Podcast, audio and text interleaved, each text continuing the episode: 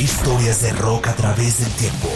Este es Rock a Domicilio, el podcast con Alberto Marchena.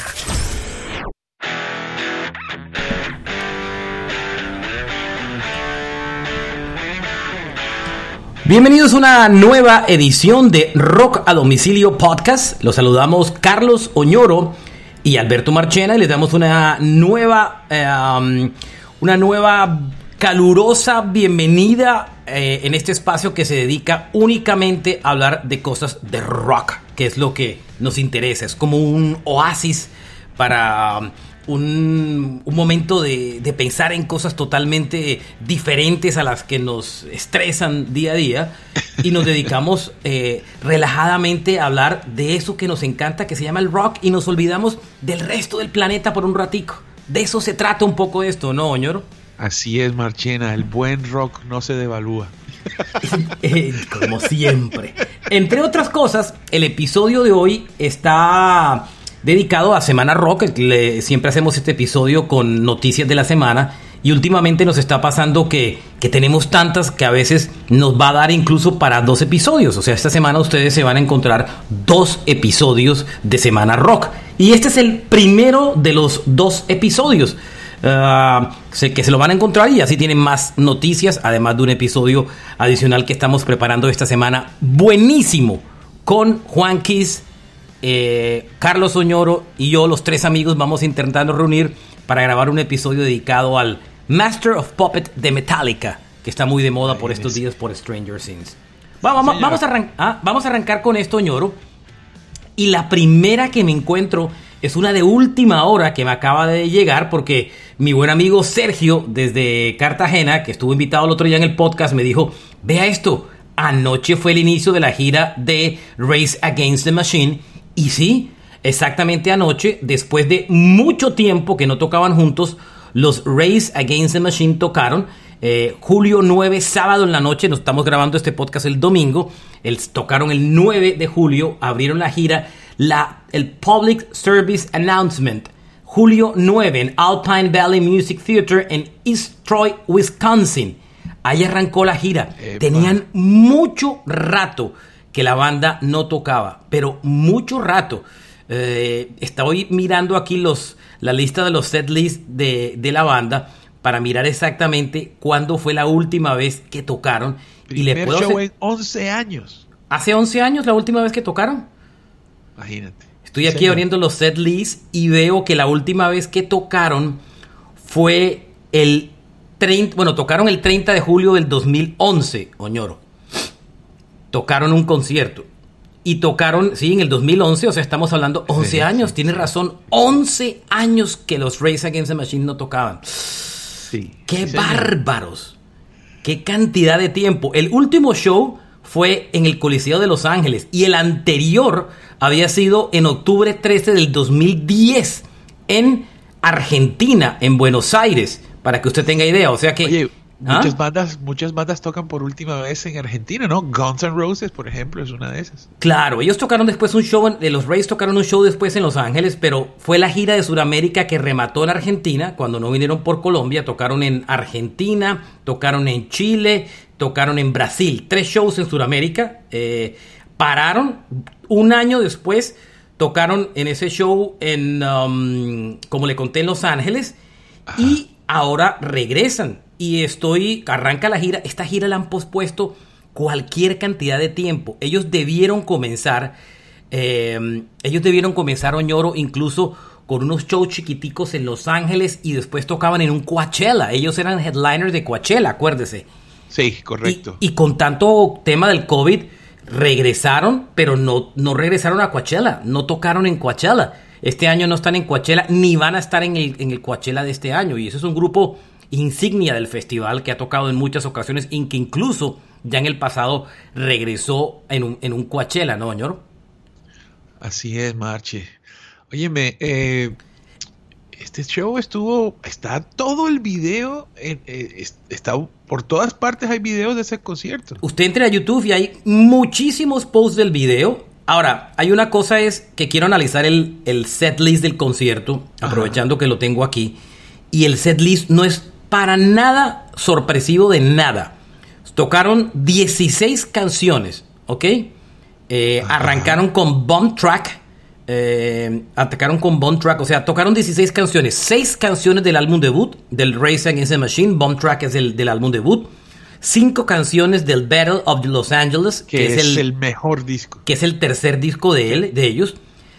4 del Evil Empire, que es el segundo. Y uno del disco de covers. Del Race Against the Machine, del álbum titular, del, del que debutaron, tocan Bomb Track, Bullet in the Head, Freedom, Killing in the Name of, Know Your Enemy y Wake Up. Del Battle of los, del segundo, del Evil Empire, tocan Bull on Parade, uh, People of the Sun, Tar Me, Without a Trace. Y del Battle of Los Angeles, que estoy de acuerdo con Oñoro, me encanta ese disco, tocan Calm Like a Bomb, Guerrilla Radio, Sleep, Not in the Fire, Testify y War Without a Breed. Y del disco de los covers solo tocan una canción y es el cover de Bruce Springsteen, The Ghost of Tone Jode.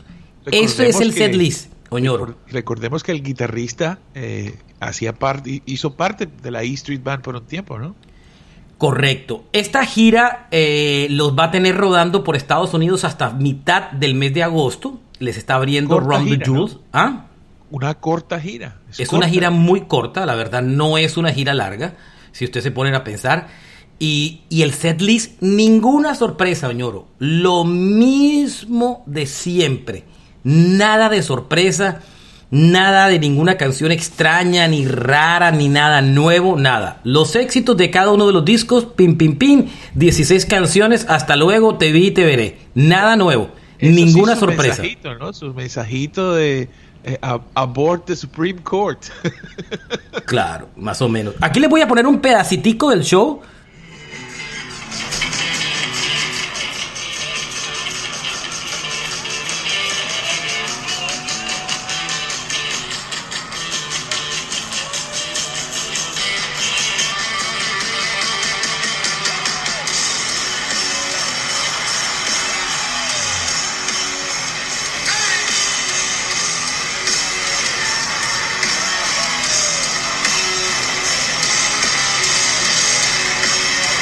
Ninguna sorpresa. Clásico Race Against the Machine.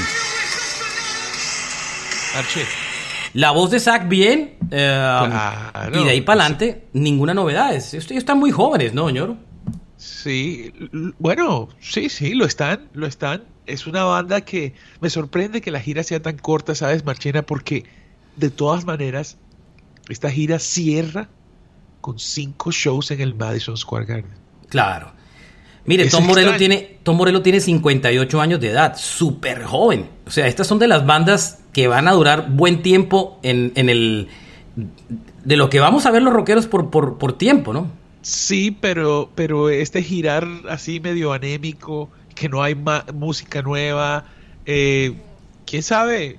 Y, y, me parece, ¿no te parece, Marchena, que 16 canciones para una banda que no es de rock progresivo ni es... Sí, es, es un coach es, es, un, es, un show corto. Inclusive estoy tratando de mirar aquí cuánto realmente duró el show. Y eso es un show cortitico. Mire, comenzó a las 9... Eh, comenzó a las 9 y 25 de la noche y acabó a las 10 y 45. O sea, hora 20 de show.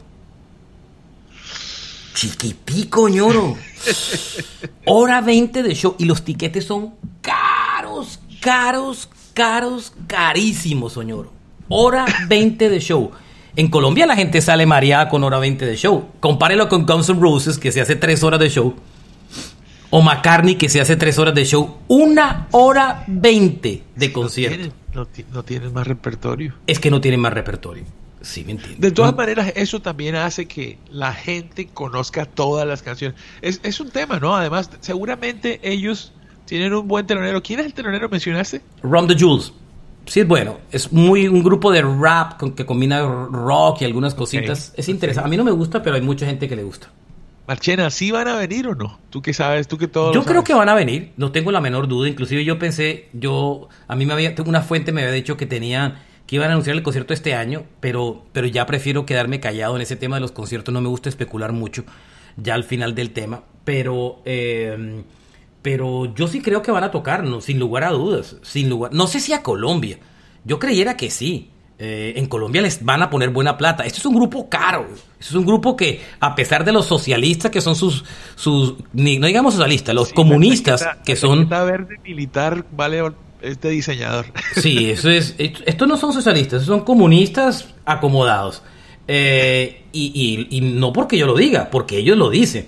Esa es una de las razones por las que Race Against the Machine Oñoro lleva 3, 4 años en el, eh, nominado al Hall of Fame del rock y no entra. Y a pesar que Tom Morello es del comité del Hall of Fame. Pero ¿sabe por qué no logran reunir tantos votos? Siendo él del comité, ¿ah? Él es el tipo que hizo que Randy Rose estuviera ahí, el que ha hecho que grupos como Judas Priest este año estuviera ahí. Es él. La película de Netflix, la verdad, yo agradezco que, que esa película y con esa temática esté también y se debe a él. Pero el tema es que ellos son un grupo ni siquiera socialista, es un grupo comunista y no se los y en Estados Unidos ese es un tema complicado. Y eso les cuesta a ellos ser más grandes. ¿Te refieres al comunismo que ellos como que en sus letras hablan de Claro, ellos son comunistas. Además ellos ellos lo dicen. Morel, la, Morelos lo dice. Activamente él se declara comunista. No socialista, comunista. O sea, no, no es que lo estoy diciendo yo, es que ellos, él y Zach lo dicen. Los otros dos le debe valer huevo, eh, Tim y Brad, pero, pero, pero está claro. Entonces, eso hace que en Estados Unidos los admiren mucho musicalmente, pero haya mucha resistencia al tema, porque este es el país por tradición anticomunista del mundo, ¿no? ¿Y será ¿Mm? que sí los dejan venir a Colombia entonces? No, porque en Colombia al contrario el, ambiente hoy en día los Suramérica los favorece hoy, pero pues Suramérica está cargado a la izquierda y pues los favorece claramente. Argentina, bueno, aunque está que se cae ese presidente de Argentina, pero Argentina claramente, Brasil por supuesto, son adorados en Chile, usted lo sabe, adorados en Chile, eh, más que en ningún otro país de Sudamérica y en Colombia tienen todo para llenar. ¿Sí me entiendes? ¿Será? Sí, claro. Yo no tengo la menor duda. Pero tú piensas, ¿dónde, dónde, ¿cuál es el sitio para ese show? A ver. Movistar Arena o el Coliseo ah, Nuevo ese que están que van a inaugurar que le caen como 20 mil personas. Uno de esos dos. Ese, ese grupo... Sí, ese grupo lo lleva, ese grupo lo lleva. Y sobre todo porque todo el mundo va a querer estar metido en esa onda medio izquierdosa que está de moda hoy en día y tal, y ¿sí me entiendes? Entonces, como para estar en el mood y estar sabroso. Es un concierto para estar sabroso. Entonces, sabroso, ¿verdad? Sabroso va a estar la boleta, pero, pero sabroso no va a estar la boleta, pero que sea gratis en la Plaza de Bolívar. Eh, bueno, uno nunca sabe. uno eh, nunca sabe. Uno nunca sabe. ¿Qué tal? Sí, así como el Zócalo en México, pues se bajan del bus y lo ponen gratis. Entonces, también es una opción, no es mala. O pónganlo en Rock al Parque. ¿Me entienden? Mm. En Rock al Parque. Imagíneselo. Pero acuérdate que las fechas tienen que coincidir, ¿no? Con la gira. Ellos no van a hacer un one shot porque valdría mucho dinero. la verdad es que no los dejo claro. Todavía no han anunciado la primera fecha, eh, o sí, en Sudamérica. no, nada. Había unas sí, había unas fechas en Brasil, dos fechas en Brasil en diciembre. dos en Brasil en diciembre, no anunciadas, sino que estaban muy calientes que decían que muy probablemente por ahí iban a, todavía no son oficiales. No, no son oficiales. ¿Para qué? No, sí, sí. No son oficiales, la verdad. bueno. Está buena la cosa. Bueno, esta es la primera noticia. Estuvo buena. Eh, el regreso de Race Against the Machine sin sorpresas. No hay nada que nos podamos sorprender del tema. La siguiente noticia. Eh, esta semana nos hizo pasar un susto muy feo, ñoro. Carlos Santana. Sí, claro un susto muy, muy feo. Estando en pleno concierto, eh, le dio la pálida, literalmente. Eh, estaba, ya tenía más o menos como 50 minutos del show y, le dio la pálida. Eh, se fue de como desvaneciendo, se sentó enfrente de la batería que toca su esposa, entre otras Cindy, que era, la recuerdan porque es la baterista de Lenny Kravitz que sale en el video de Are You Gonna Go Away que giró con Lenny durante mucho tiempo. Y eh, le da la pálida, se sienta, eh, creen que es una cosa menor porque él sigue con la guitarra ahí y de pronto se va desvaneciendo, sale todo el mundo, la banda para, se detiene, eh, lo rodean. Él se va, como se va como desvaneciendo, la esposa sale corriendo, está al lado de él, sale alguien del público, Y esa persona que sale del público inclusive lo, lo coge, le levanta de los piernas, lo levanta de los piernas para, la circulación. Es una maniobra importante eh, por si es un síndrome de vaso vagal tan y al final él las tiemblas le pierdan como raro que es cuando uno se asusta, le dan agua tal patalea eh, un poco como una convulsión. Sí, raro, ese fue el pedazo que a mí me me friqueó. Y no, no alcanza a perder el conocimiento, ¿no? Eso es importante. Eh, enseguida lo vinieron, entraron, lo trasladaron y se lo llevaron para, para lo sacaron. Él eh, se saludó a la gente mientras iba saliendo, eh, como tal, que, fue una buena señal. Y pocos minutos después su manager sacó un comentario, ya una declaración oficial, que había sido un caso de deshidratación y que no había comido en horas de la tarde. Y el calor este verano en Estados Unidos está criminal, oñoro, se lo digo yo aquí en Miami, es terrible. Ahora, no deja de asustar el tema de Santana, porque Santana, número uno, este mes cumple 75 años. 75 años. Muy joven, muy ¿Ah? joven. Es demasiado joven porque eh, si tocó en Woodstock en el 68, Marchena. 69. Pero es que en Woodstock eh, él era un pelado, ni siquiera había sacado disco. Claro, pero imagínate, los Kiss, los Kiss tienen 70 años y, ¿en qué año empezaron? ¿75? Por ahí, menos, un poquito menos, un poquito más abajo, 73 por ahí. 72, 73. Oye, Marcha, hay un video, hay dos videos, pero hay uno que es desde la distancia donde se ve que Carlos va caminando, está vestido de blanco, se sienta, eh, como tú dices, ahí enfrente de la, de la, de la guitarra, de la batería en la sobretarima, y el hombre simplemente baja como la vista y tal, pero se queda pero cuando llega el técnico a quitarle la guitarra, ahí se desvanece el man. Ahí es que se desvanece. Ahora, la preocupación por Carlos era... La preocupación por Carlos, más allá de los 75 años, es que un tour es duro, Oñoro. O sea, la gente no se imagina lo que es un tour. Estos manes terminan tocando dos y hasta tres veces por semana. Y ese calor del verano en Estados Unidos, ese escenario con ese calor y esas, y esas luces son impresionantes. Oñoro, la preocupación era que más allá de los 75 años de Santana que cumple este mes, el hecho es que él en diciembre le tocó suspender la residencia en Las Vegas por una urgencia de origen cardíaco. Eh, que tuvo una operación que nunca se describió qué fue, pero de la que se recuperó rápido. Uno supone, digamos que en lo que yo trabajo, que de pronto le hicieron algún tipo de cateterismo, eh, como tal, que es algo que, que a veces es como rutinario de recuperación rápido, puede que haya sido eso. Yo calculo que pudo haber sido por ese lado, por, por el tiempo de incapacidad y por la poca severidad del tema. Creo que pudo ser por ese lado. Pero ya había unas alertas de problemas cardíacos de Santana en el pasado. Y, pues eso, esa era como la preocupación principal, Oñoro, alrededor del tema. Sí, y el hombre no dijo nunca, qué fue, qué fue lo que pasó. Sin embargo, eso fue un procedimiento de emergencia. Ellos, ellos me parece que lo que están tratando de hacer es no generar eh, preocupación o riesgo en, la, en, su, en su gira, en su trabajo. Porque, porque mira que ese procedimiento que aunque no se sabe que no es una, bueno, no se sabe mucho, pero la cuestión es que lo que, lo que le hicieron a él era algo que no, no estaba planeado. De acuerdo. Otra cosa es que él está en la gira, que se llama Miraculous Supernatural 2022. Están girando con Erwin and Fire, eh, lo de Fantasy. Eh, tienen, show aquí en Miami. Y inicialmente aplazaron un show, pero ahora aplazaron ya seis conciertos. ese comunicado salió hace poco. Y ya pasaron los seis oh. siguientes conciertos de la gira. El de julio 23 en el Paso eh, ah, no, el 23 de julio él regresa a los escenarios. Pararon todos los que habían desde la fecha del incidente hasta antes de julio 23. Esos conciertos fueron hasta ahora retras, o sea, van a ser reprogramados. Habían shows en Ohio, en Wisconsin, en, Arkansas, eh, en Texas. Esos shows van, dijo, por recomendación médica, esperando una recuperación total de Carlos, los shows serán eh, trasladados, eh, serán reagendados. O sea, los van a volver a poner. Pero, o sea que no es solamente una, una deshidratación, que es lo que habían dicho, que no había comido, que se deshidrató, que no sé qué. Sea, ¿Sí? te recuperas de eso y al día siguiente o a los tres días, pero casi dos semanas. De acuerdo, sí, de acuerdo.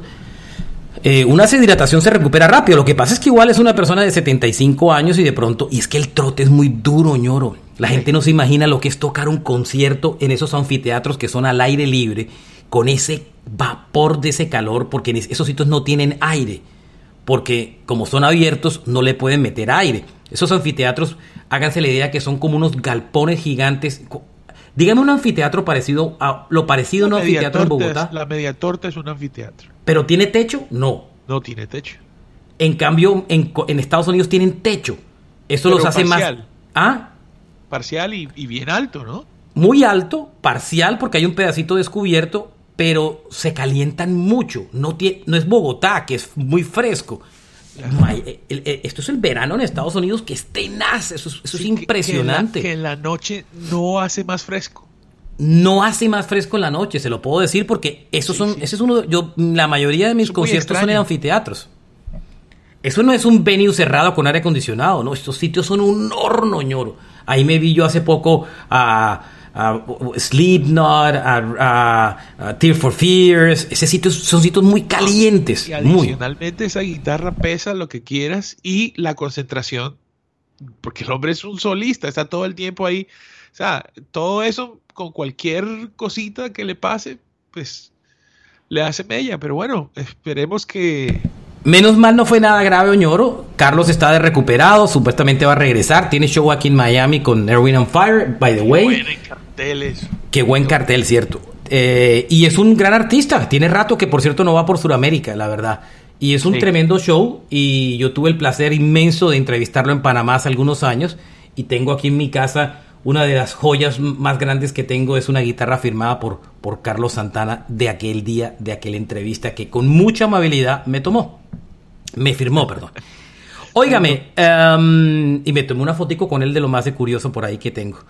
Bueno, vamos a cambiar de tema y nos vamos con los Killers. Los Killers están preparando un nuevo disco y ya estrenaron una canción esta semana.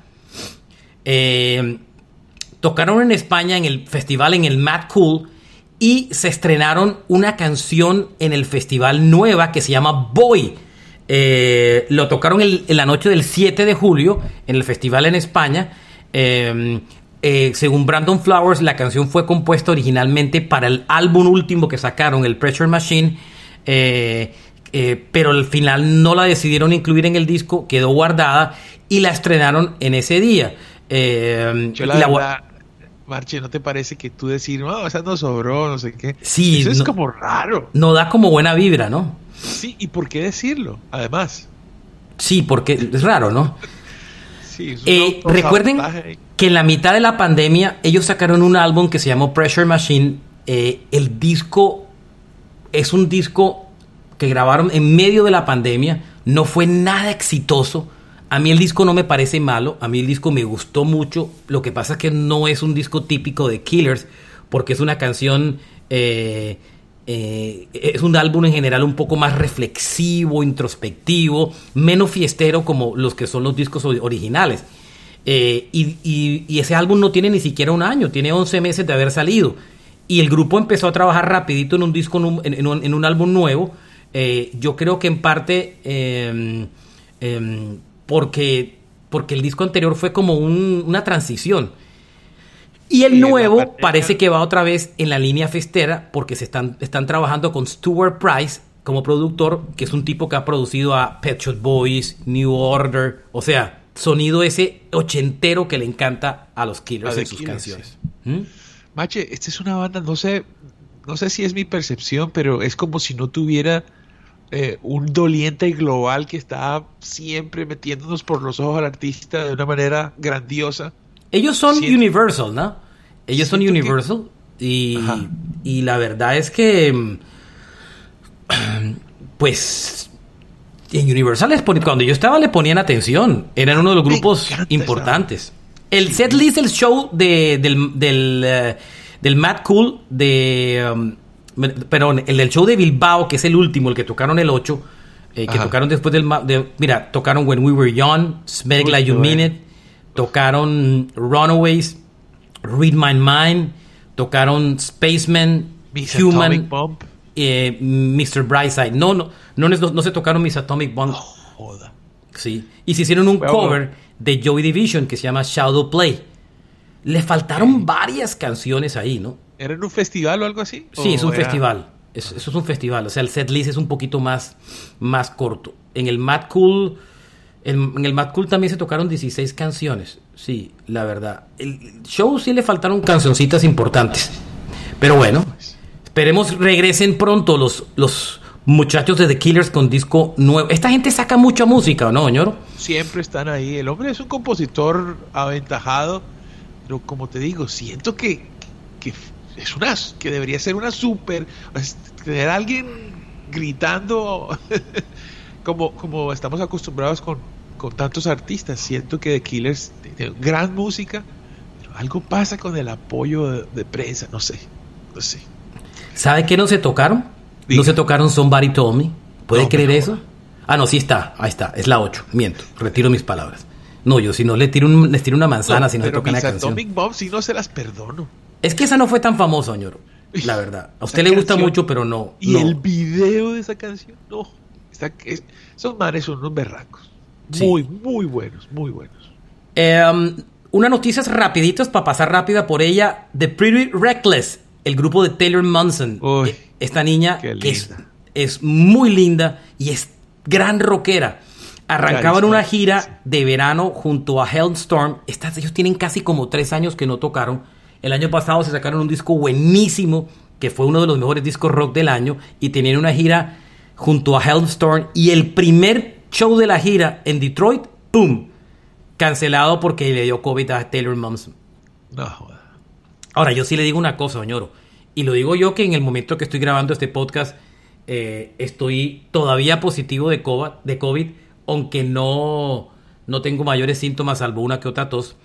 Eh, y que yo todo el día tengo tapaboca ni nada, pero eh, eh, ellos, muchos no tienen medidas normales y es, y es normal porque finalmente ya el tema es pues complicado. Atrasaron los shows de Detroit, Milwaukee, Kansas City, o sea, tanto tiempo esperando de regreso y lamentablemente dieron positivo. Inclusive publicó, ella publicó una foto de, del positivo en, en, um, en las redes como tal. Qué mala onda. Ese es un paquete que está bueno porque eh, Hailstorm, esa, la banda de Lizzie Hale, esa vieja tiene una energía, es increíble. Mira, hay una canción de Whitesnake que se llama eh, Still of the Night, que es una de las canciones de Whitesnake más brutales, pues Lizzie Hale con su banda la hace y atropella, pasa por encima. O sea, es mucho más pesada y es una vieja. es una bandota. Esas dos bandas juntas, súper. Y dos bandas lideradas por mujeres. Chequé es el último álbum de, de, Pretty Reckless, si no lo han oído, se llama Dead by Rock and Roll. Yo nunca le puse mucho tiempo, mucho cuidado a Pretty Reckless porque me parecía que era un capricho de Taylor Momsen y cuando decidió renunciar a la actuación para dedicarse al rock, dije, bueno, mis respetos. En el disco aparecen invitados dos de los ex Soundgarden, Matt Cameron y Kim Tajil aparecen invitados en el disco. Qué chévere. entre otras cosas. Así que esperamos, no es una de las tantos, esos suspenden gira por COVID como no se puede imaginar. Bueno, lo que no se suspende es el podcast por COVID. Hay, que aclarar. Bueno, además de esa noticia del día de hoy, oiga, yo solo quería comentar este por casualidad de la vida. Y es que, aunque no tiene que ver con rock, ¿vio lo que pasó con las canciones de Michael Jackson? No, Marchena. Michael Jackson, después de su muerte, Sony publicó un disco que se llamó Michael que fue uno de los discos póstumos que, que, publicaron de Michael Jackson. Ese disco lo publicaron hace ya algún tiempo, hace algún tiempo atrás, eh, fue de los discos póstumos que se hicieron. Este disco apareció en el 2010, fue el primer disco, creo que póstumo de Michael Jackson. Y ese disco tenía 10 canciones. Y esta semana, sorpresivamente, tres canciones las borraron del mapa, desaparecieron de todas las plataformas de, como tal. Eh, fueron Keep Your Head Up, Monster y Breaking News. La, cuento la noticia a pesar que no sea de rock porque el tema es interesante en general desde el punto de vista de industria de música. Eh, la razón, ese disco que se lanzó en el 2010 siempre estuvo bajo el ojo del huracán porque se decía que esas tres canciones que, que fueron terminadas no era la voz de Michael Jackson el que la hacía. Marchena, tú sabes que, tú sabes que Michael Jackson estaba en un enfrentamiento muy fuerte contra su disquera. Sí, eso era eh, clarísimo. Recuperando los masters de sus canciones. Yo, o sea, eh, yo no creo que el hombre haya dejado, les haya dejado a ellos, pues a pesar de que también tenía una sociedad eh, gigante en, en ABT, muchas ganas de entregarle más música. uf, Qué brutal. ¿Y quién ordenó quitar esas, esas canciones, Mar? Aparentemente fue una decisión de Sony. Eh, la familia misma incluso tenía dudas que, esas, que ese fuera la voz original de Michael Jackson. Eh, la, propia mamá de Michael Jackson, eh, la hermana, la Toya Jackson, y, sus hijos Prince y Paris no habían cuestionado la autenticidad de los vocales. Inclusive, después apareció un músico que dijo que él era el que había puesto la voz y lo había dicho en una entrevista y después esas declaraciones él se retractó y, desaparecieron de las redes. Inclusive un fanático que demandó a Sony en el 2014, una mujer llamada Vera Serova, argumentando que Sony había violado los derechos del consumidor y eh, cayendo en fraude porque supuestamente había utilizado esas canciones, eh, eh, em, digamos que donde supuestamente no era Michael Jackson en que las que aparecía. Pero es muy extraño, Marchena, que eso se dé eh, en, una, en un momento post producto terminado. Eh, ¿Sí me entiendes? bueno, pero entiéndame que este disco salió al mercado en el 2010, o sea, esto tiene 12 años. Y 12 años después es que retiran las tres canciones del, del tema, que eso me parece rarísimo. Qué extraño. Muy raro. De, pronto el cantante original está, está molestando por ahí. Es probable. Algún, algún, tema, de, algún tema de esos por, por el estilo. Oiga, quiero aprovechar para hablar también de, eh, de, dos fenómenos bien particulares que, sin lugar a dudas vale la pena hablar y es el escándalo que se armó esta semana con eh, quieren montarse a, a, Vince Neil de Motley Crue a, como de lugar, Oñoro. Y esta semana apareció un video donde Vince Neil muestra que está utilizando un teleprompter para leer, para recordarle las letras de sus canciones en la gira que están haciendo del Stadium Tour. y mucha gente salió a criticar el tema. ¿Cómo? Marchena, mira. Eso es, eso lo hacen lo hace hasta Metallica. Pero por favor, claro. Lo hace todas las bandas. En el año 92, cuando Guns N' Roses estaba de gira, tenía teleprompter. Judas Priest, Rob Halford le ponen un... Tiene tres parlantes adelante. El del centro eh, no es un parlante, sino un teleprompter. Jen Hetfield utiliza teleprompter. Sí, claro. Todos utilizan teleprompter, pero hay uno que, bueno, y esta semana inclusive apareció la noticia y salieron varios artistas eh, a defenderlo. E inclusive el propio Rod Halford salió a, defenderlo. claro, imagínese. Mm, ¿Sí me entiende? Claro. Eso, eso es un tema que, Ahora, muchos músicos se han japtado del tema. Bruce Dickinson alguna vez criticó a Halford por utilizarlo y dijo, eh, hay, gente que eh, paga mucho dinero eh, hace que la gente pague mucho dinero por verlos, pero ni siquiera pueden recordar las letras de sus canciones. Mike Patton de Fame No More también atacó a Axel Rose por utilizar teleprompter. Mike Patton, que eh, es un gran artista. No, es que Inclusive Dee Snyder dio unas declaraciones cuando apareció el, tema de, dijo, todo el mundo utiliza, casi muchos artistas utilizan por teleprompter. Yo no utilizo porque yo no me quemé mis eh, neuronas consumiendo drogas y tomando alcohol. O sea, también le dio duro a Vince Neil pero me parece que no es justo. O sea, con repertorios tan grandes es normal que a la gente se les olvide canciones.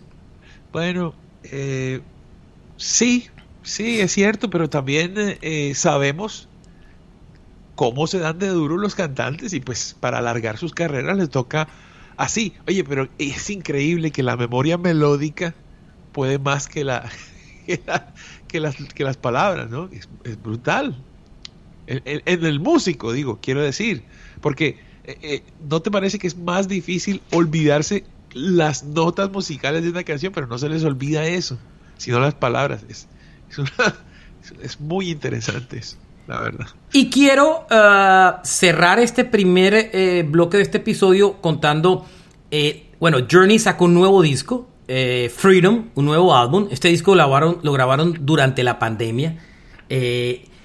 Y es el regreso de Journey después de mucho tiempo de no grabar música. Journey, la verdad, el último álbum que publicó lo había publicado hace, yo creo que inclusive hace más de 10 años, sí. El Eclipse fue en el 2011 hace exactamente 11 años y ese álbum eh, tenía como vocalista Arnel Pineda. ese disco tuvo muy buenos comentarios, entre otros. No fue exitoso, pero tuvo buenos comentarios. Yo lo tengo, es un disco doble que tiene un concierto con los éxitos y tiene el álbum normal. Creo que ese es el Revelation, creo que es el que viene después. Yo también tengo el Revelation, pero creo que el Eclipse es el uno siguiente al Revelation. Tienes razón, tienes razón, Yo también tengo el Revelation, es el que viene con un disco y después con un CD de eh, ellos en vivo. Qué bueno eso. Y después sacaron otro en el 2011, Eclipse, que yo no lo tengo, que creo que es el que, al que me estoy refiriendo. Y ahora publican Freedom. Este es, este es diferente porque aquí solamente está Jonathan Kane, que es el tecladista de la banda, Neil Sean en la guitarra y aparece Arnel Pineda. O sea, como, como cuando Raised on Radio, que solamente eran tres. Exacto, pero en Raisin Radio estaba Steve Perry. Por favor, sí. Aquí eran tres. Aquí ya no, para este disco ya no está ni Ross Valerie ni Steve Smith, que era el baterista de la banda, eh, porque ya los habían votado por la pelea. Y en este disco toca la batería, la toca Narada Michael Walden, que fue ese famoso productor que estuvo un tiempo con ellos. Inclusive alcanzó a arrancar a girar con ellos, pero tuvo un problema cardíaco porque él es bastante mayor y lo, lo bajaron del PUR y trajeron otra vez a Dean Castronovo el bajo lo toca otro de los integrantes de, Journey eh, como tal. Y es el que, Randy Jackson, que es el hombre que grabó. Randy Jackson toca los bajos en el disco, pero en la gira están girando con otro man. claro, Sí, Randy Jackson toca el bajo en, la mayoría de las canciones del disco. Y, y, hay una sorpresa. Arnel Pineda toca la mayoría, canta todas las canciones y hay una canción que no se hace Arnel Pineda, que se hace Dean Castronovo, claro, el baterista. Ese es el man que tocaba con Neil Sean y John White en Bad English y que fue el baterista por The Journey en los últimos 10 años y que lo votaron porque tuvo un, problema de violencia doméstica, ¿se acuerda, señor? Sí, se puso a fumar algo que lo puso violento y le pegó a la mujer y la gente se dio cuenta. Y lo denunciaron y lo bajaron del tour. Inmediatamente lo sacaron, pero es un gran amigo de Neil Sean, de toda es de los Es súper amigo de Neil Sean. Oye, Marchena, Darada Narada no solamente era el baterista. Era productor y compositor de, las canciones del disco, de este disco nuevo. Exactamente. Narada fue productor de Arita Franklin, para que tenga usted idea. Es un teso. Pero ya está muy mayor y no estaba para aguantar esas giras de Journey, de esos shows de Journey de dos horas. Eh, en una entrevista que le oí a Neil Sean eh, en estos días, eh, que me gustó mucho, hay una parte que, espera, hay una parte que me gustó mucho de la entrevista. Uno se da cuenta de varias cosas. Que el líder de la banda hoy en día es Neil Sean. Jonathan Kane participa, pero muy lejano. Eh, recuerde que Kane está metido, es un pastor religioso súper conservador que apoyó a Trump con toda. La mujer está metida en sus temas religiosos y a Kane lo tienen como apartadito en la banda ahí. Es importante, pero pero ni siquiera lo, lo, postean de él en los, en los posts de, la, de, de Journey ni de Neil Sean. Esta es, una, esta es una banda que es fundada alrededor de Neil Sean. Claro, después las cosas cambian cuando Steve Perry entra y cuando llega eh, Jonathan Kane, la banda cambia totalmente, pero se convierte en un super, un super artista. Claro, pero el Jonathan Kane de esa época era muy diferente al de hoy. El de hoy es un man metido en la religión, pastor, y saca discos religiosos, pero fuerte. Y se ve que lo tienen en el grupo pegadito como con babas. Hubo un, momento en que inclusive ese grupo Kane casi se pelean. ¿Mm? Yo no creo que él tenga necesidad de salir a tocar, ¿sabes? Porque pues es compositor de la mayor cantidad de los éxitos.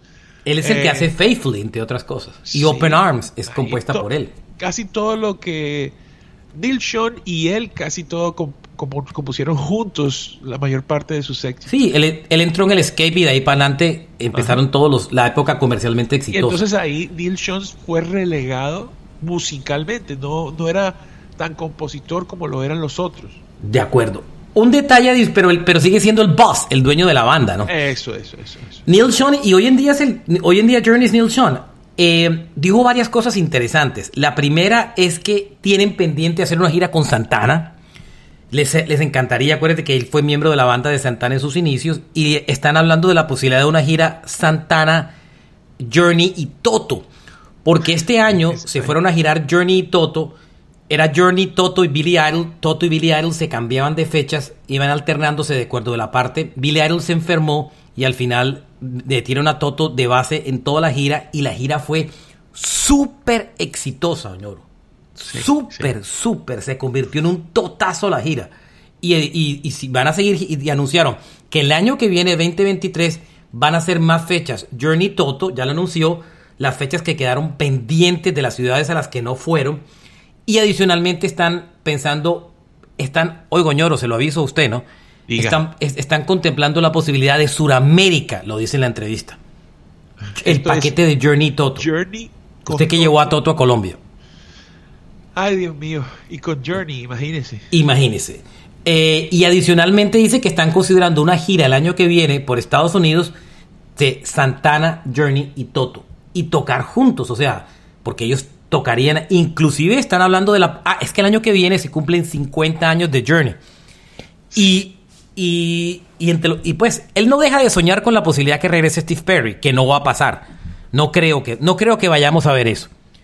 Pero sí, de pronto en la gira de los 50 años hacen un set especial y traen a, a, Greg Rowley, que era el cantante original de Journey, el de los primeros discos. Claro, quieren llevarse a Santana y hacer alguna. Y seguramente eh, Perry para alguna cosita, creo yo. Yo no creo. Esa, esa, esa amistad entre Perry y, y, y, Neil Sean está muy destruido, señor. Muy, muy destruida. Muy destruida. Muy complicado. Ah, yo no le veo que, que esos manes están de regreso, la verdad. No, no los veo. Pero bueno, uno nunca, uno nunca sabe. Es que es muy duro. Yo creo que a él le tocó, pues por el tema de su voz, hacer ciertos sacrificios que... Y bueno, como es compositor también de la mayoría, una manera de retirarse es simplemente seguir, eh, seguir recibiendo derechos, ¿no? De acuerdo. Una última adicional y es que eh, se murió el guitarrista de Nazareth. Sí. Eh, murió esta semana a los 80 años Manny Charlton. Es, él era el guitarrista que aparecía en canciones tan populares de la banda como Hair of the Dog, como la famosa, el cover que le hicieron de la canción de, de, los Everly Brothers Love Hearts murió a los 80 años. y este man inclusive fue el que, lo traigo a colación porque aunque muchos no conozcan a Nazareth, eh, este man eh, fue el encargado de hacer los de producir parte de los primeros demos del Appetite for Destruction de Guns N' Roses. Ese dato no se lo sabía, ni yo. Tampoco me lo sabía. Se la estoy votando porque me lo leí cuando vi la noticia. Money Charlton, el guitarrista de Nazareth, fue el productor de los demos del Appetite for Destruction de Guns N' Roses. Vea usted. Axel Rose lo eh, en el año 87 lo contrató para producir los demos de la banda. Uy, esos demos están en la edición del 2018, el reissue de... Hay que oírlo, a ver qué. es una banda. No fue el productor final del disco porque Nazareth tenía gira en Europa y le tocó regresarse, eh, entre otras cosas. Y inclusive llega a aparecer en, en, eh, eh, en, en, los créditos, como usted lo, dije, de, lo dijo, de la reedición del álbum en el año 2018, para que ustedes vean que el man no era ningún pintado en la pared. El, el man murió esta, esta vez, este, esta semana, a los 80 años. Money Charlton, guitarrista de la banda Nazareth. ¿Vio? Muy bien. Ah, hay muchas noticias y seguramente eh, chequen porque hay una segunda parte, por así decir, de este episodio con más noticias para que estén al tanto en las últimas noticias del rock and roll. Este es Rock a Domicilio, Semana Rock, ¿no, ñoro? Sí, esta es la edición eh, del mediodía y ya viene la de la, la de la noche. ya viene la de la noche. Eh, gracias por sí son fake news. Este no son fake news. No olviden seguirnos en las plataformas de streaming preferidas donde oigan este podcast y seguirnos en nuestras redes personales como Oñorosaurus Rex y Marchena JR en Twitter.